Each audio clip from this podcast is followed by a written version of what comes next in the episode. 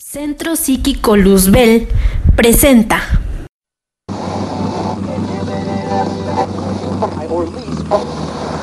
La voz de Satán.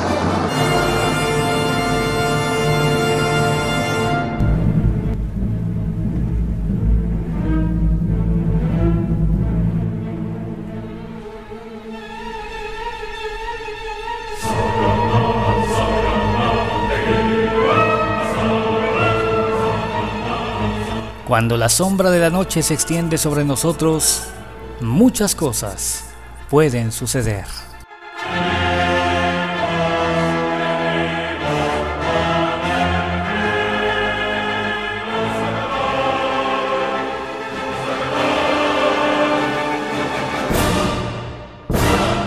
Y en este episodio, el primero de la tercera temporada de este podcast, La voz de Satán, vamos a hablar de un tema que nos han solicitado mucho, pero que también me he visto en cierto modo obligado a abordar, debido a que en mi consulta constantemente recibo a jóvenes que hicieron pacto, pacto de sangre, con algún ente demoníaco y que ahora son perseguidos y acosados por esta energía que invocaron y que no saben manejar.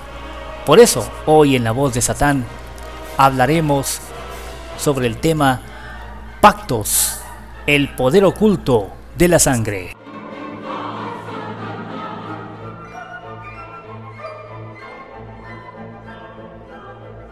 Pero antes, antes déjame recordarte una cosa. Si requieres cualquier trabajo mágico, ya sea la caída de tus enemigos, el amarre o endulzamiento de la persona que amas o deseas y no te corresponde, una consulta con los muertos, una tirada de cartas o una adivinación en general, una limpia, cualquier trabajo de magia negra, blanca, roja, como tú la quieras, magia natural o con espíritus, con demonios, como quieras. Yo soy el príncipe Lucifer y puedo ayudarte. Solo llama al 322 191 1089. Repito, 322 191 1089 y comienza, atrévete a cambiar tu vida. Y ahora sí, sin más ni más, vámonos con el tema. Pactos, el poder oculto de la sangre.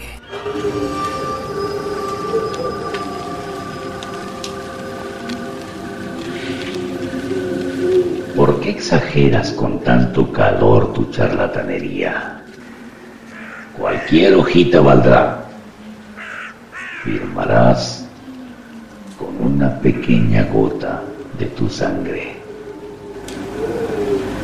La frase que acabamos de escuchar es de la obra Fausto, en la que Mefistófeles, el demonio Mefistófeles, le dice al personaje principal, a Fausto precisamente, que para el pacto que pretende hacer con él, es necesario firmar con sangre.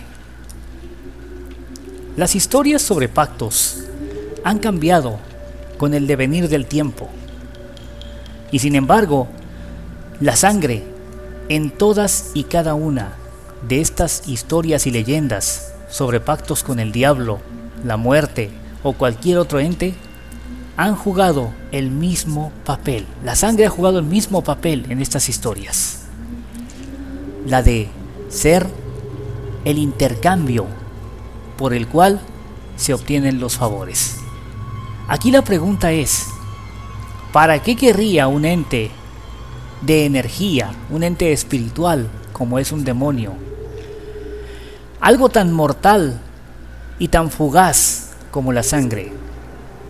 Recordemos que la sangre, una vez que sale fuera del cuerpo, tarda en coagular entre 17, entre 17 y 30 segundos. De modo que, ¿de qué le sirve a un demonio que un pacto se firme con sangre? ¿De qué le, de qué le sirve a, a cualquier ente espiritual con el que la persona hace pacto? Que este pacto se selle con sangre. ¿Para qué?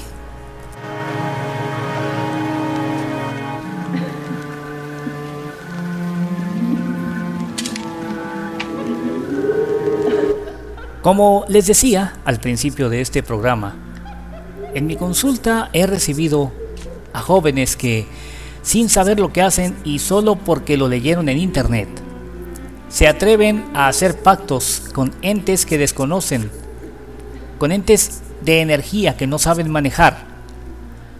Se atreven a abrir portales que desconocen por completo. Y han venido aquí asustados, sintiéndose perseguidos por estas entidades. Pero ¿qué es lo que pasa? ¿Por qué sucede esto cuando se hace un pacto de sangre? Pues bien, resulta que desde tiempos inmemoriales es conocido que la vida del hombre está en la sangre. Este líquido vital es el que contiene toda nuestra información genética, así como nuestras memorias de esta y de nuestras vidas pasadas, así como lo escuchan. La sangre guarda todo esto porque la sangre es la vida misma. Por eso es que existen los pactos de sangre. ¿Qué es lo que se ofrenda cuando un pacto se firma? Un pacto escrito en papel, en cualquier papel. Ya sea un papel viejo, un pergamino, una hoja de libreta, cualquier papel. ¿Qué es lo que se ofrece al ente cuando ¿Ese pacto se firma con sangre?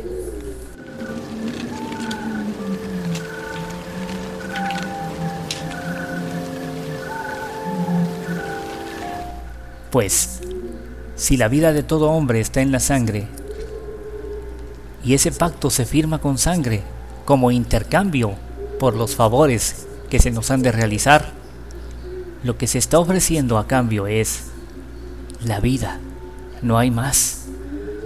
Se le está ofrendando la vida a este ser, a este ente, cualquiera que sea.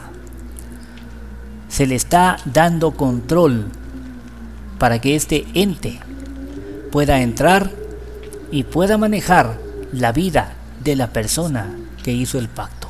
Por eso muchos magos blancos, en vez de ofrecer sangre humana, ofrecen sangre de gallinas o de cualquier animal por ejemplo, conocí a uno allá en la Ciudad de México, era mujer, una, una bruja en la Ciudad de México, y otra en la ciudad de Morelia, que ambas tenían un altar a la Santa Muerte.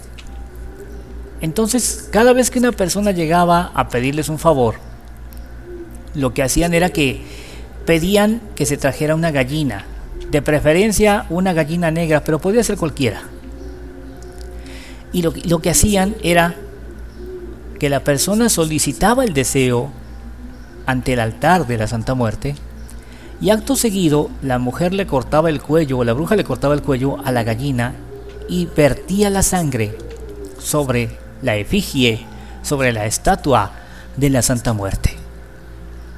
Poco tiempo después, el deseo de aquella persona que iba a visitar a la bruja era cumplido, de modo que le llegaban a ella con muchos regalos. Pero, ¿por qué sangre de animales y no humana? Porque los magos blancos saben que cuando se ofrece sangre humana se está ofreciendo la vida. Cuando los magos blancos ofrecen sangre de animal, están ofreciendo la sangre de animal en lugar de la sangre de quien pide el deseo. Es decir, eh, en lugar de la persona.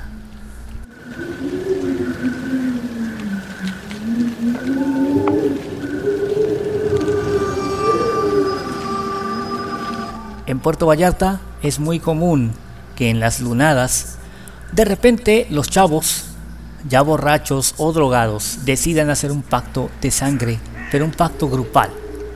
¿Qué es lo que hacen?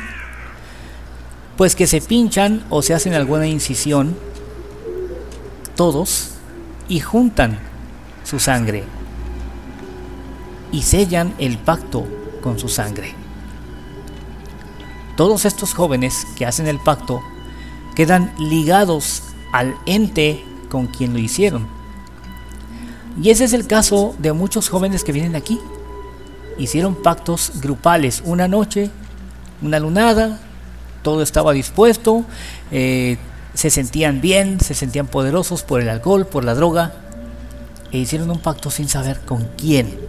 Porque la mayoría de las veces, la gente que hace pacto con demonios, con la muerte o con cualquier ente, no se pone a investigar bien. Toma lo primero que se encuentra en internet y con eso tiene, no, no investiga si esto es verdad, si es mentira, no viene a preguntarnos nunca. Ojalá los jóvenes vinieran a preguntarnos. Pero nunca vienen a preguntarnos nada. Hacen el pacto con la información que vieron sin investigar si esta información es veraz. ¿Qué sucede después? Lo que había comentado. Abren portales y juegan con energías que desconocen y al final se ven vencidos, se ven derrotados, se ven perseguidos.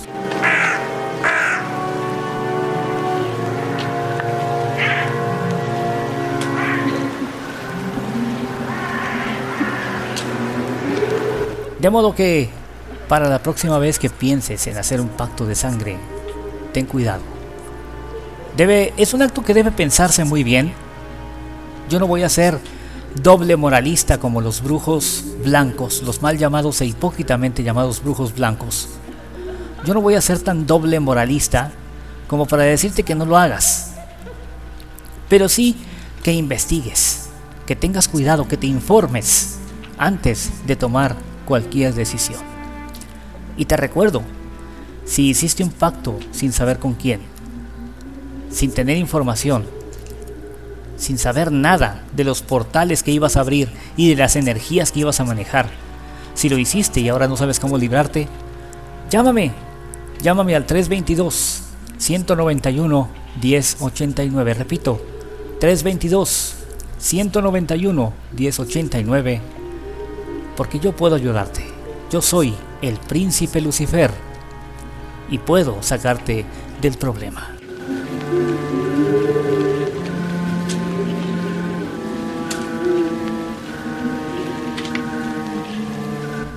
Y hoy, hoy quiero saludar a Eleazar hasta el Estado de México, así como también a Manuel allá en Colombia.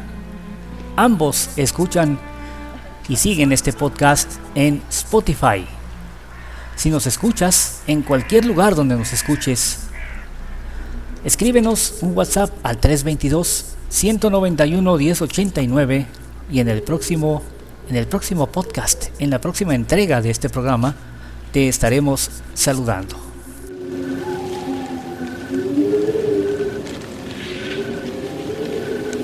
Bien, pues yo soy el príncipe Lucifer y esto fue una emisión más de La Voz de Satán, agradeciendo infinitamente a quienes nos escuchan a lo largo y ancho del continente americano, así como también en Europa. Gracias, gracias por su preferencia. Nos escuchamos en la próxima emisión y mientras tanto, que descansen en paz. Digo, si es que pueden. Hasta la próxima.